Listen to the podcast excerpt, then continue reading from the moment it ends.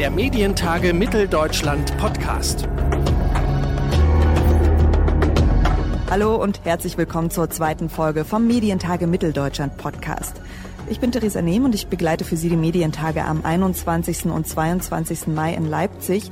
Und dort wird Thema sein, wie die Digitalisierung der Medienlandschaft in Mitteldeutschland weiter voranschreiten kann und wie das Ganze vielleicht auch reguliert werden muss.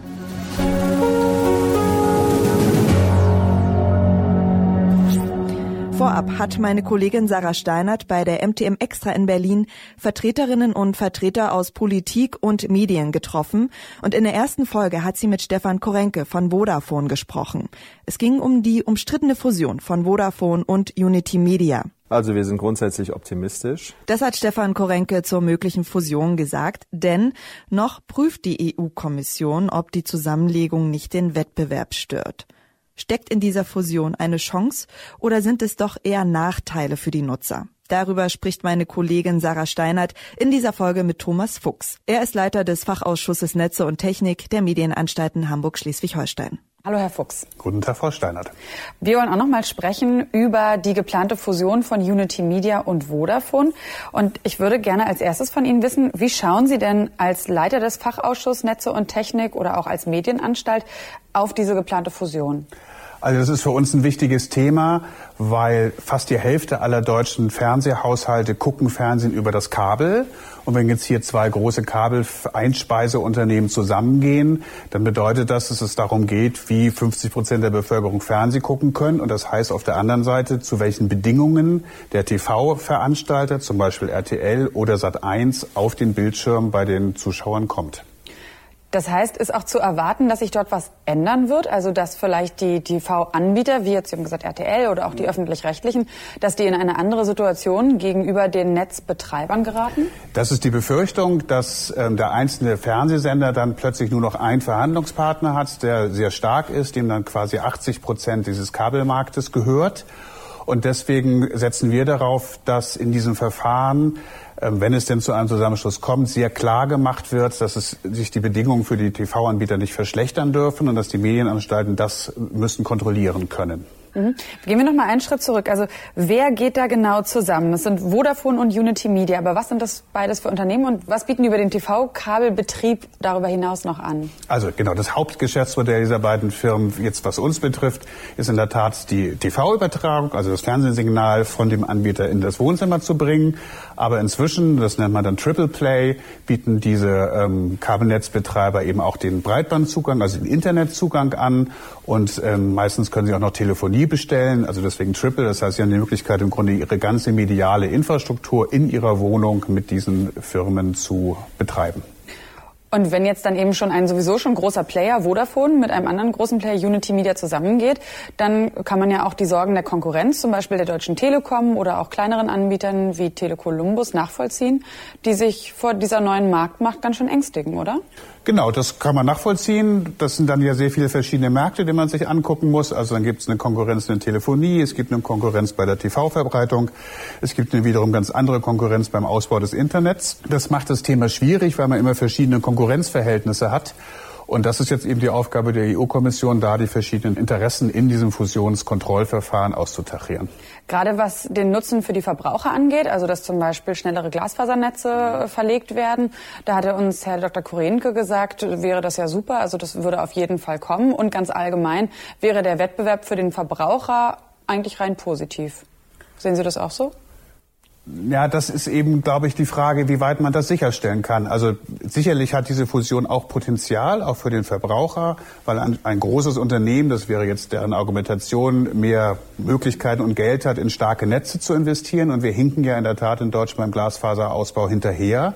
Insofern gibt es ja sicherlich auch Chancen für den Verbraucher und für die Versorgung Deutschlands mit gutem Internet.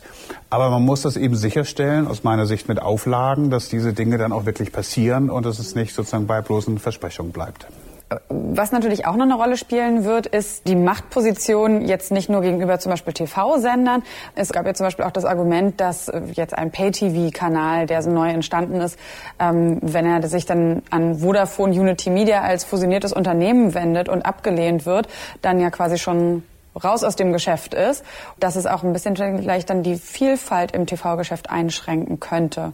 Und natürlich auch so ein großes Unternehmen wieder mit den gesammelten Daten, einfach auch so, wo wir noch nicht ganz genau wissen, sowieso gerade, was passiert mit unseren Daten in der Zukunft, wie gehen Unternehmen damit um, ja schon potenziell eine Bedrohung da sind. Also ich habe das auch so verstanden, momentan vielleicht noch nicht, aber wenn man langfristig diese Fusion anguckt, ist das schon vielleicht problematischer.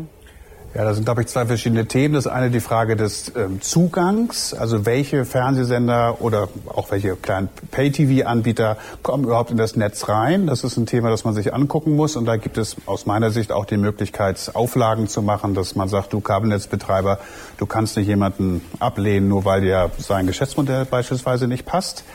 Das ist die eine Seite. Die andere Seite ist das Thema der Daten. Das ist deswegen interessant, weil Nutzerdaten, wie wir ja von auch Netflix oder Amazon wissen, ein wertvolles Gut sind, auch ein Gut sind für ähm, gezielt ausgespielte Werbung. Und da wird man sicherlich darüber reden müssen, wie sehr diese Nutzerdaten, die ja am Content, also am TV-Programm eigentlich hängen, wie sehr die beispielsweise zwischen dem Netzanbieter und dem TV-Anbieter geteilt werden oder fair ähm, verteilt werden können. Ich habe das Gefühl, Sie sind da schon eher positiv gestimmt. Der Geschäftsführer des Verbands VNet, also des Verbands privater audiovisueller Medien, ähm, scheint das Ganze ja viel, viel kritischer zu sehen. Also der hat auch gerade diese Gatekeeper-Position angesprochen. Warum ist er da so stark kritisch? Also nee, ich glaube, wir sind gleich in Analyse. Also ich, wir haben uns teilen, wir teilen das Interesse, dass es wichtig ist, dass auch gerade für kleinere Fernsehsender die Möglichkeit, auf den Bildschirm zu kommen, die darf sich auf keinen Fall verschlechtern. Da sind wir uns einig. Und deswegen muss man auch dieses Fusionverfahren sehr ernst nehmen. Ähm, ich glaube, der Unterschied ist, dass wir sagen, wenn man ähm, starke Auflagen macht, wenn man die Medienanstalten in die Lage versetzt, den fairen Zugang zum Bildschirm auch zu kontrollieren und sich das für Verträge einsehen können und ähnliche Dinge, dann glaube ich, dass man es in der Realität dann wird ähm, kontrollieren können, dass es auch gut läuft. Und der Faunel hat vielleicht sozusagen noch stärker die Sorge, dass das nicht wirklich gelingen kann. Und was würden Sie jetzt einschätzen? Also glauben Sie, in der Vergangenheit wurde ja oft gegen solche Fusionen von kartellrechtlicher Seite entschieden. Glauben Sie, es kommt zu dieser äh, quasi der Erlaubnis der Fusion? Ich kann das nicht wirklich beurteilen, weil das, wie gesagt, ja eine Aber Sie sehr, sind ja sehr, in sehr, Gesprächen auch mit der EU-Kommission. Wir sind in der Tat in Gesprächen mit der EU-Kommission, die auch wirklich sehr interessant sind. Das ist ja eine komplexe Entscheidung, weil es, wie gesagt, verschiedene Märkte betrifft.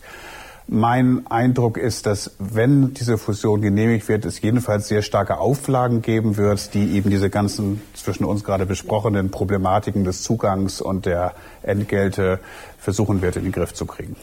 Vielen Dank, Herr Fuchs. Sehr gerne, Frau Steinert. Meine Kollegin Sarah Steinert hat mit Thomas Fuchs von den Medienanstalten Hamburg-Schleswig-Holstein über die mögliche Fusion von Vodafone und Unity Media gesprochen. In der nächsten Folge spricht Sarah mit Heike Raab, der Staatssekretärin von Rheinland-Pfalz.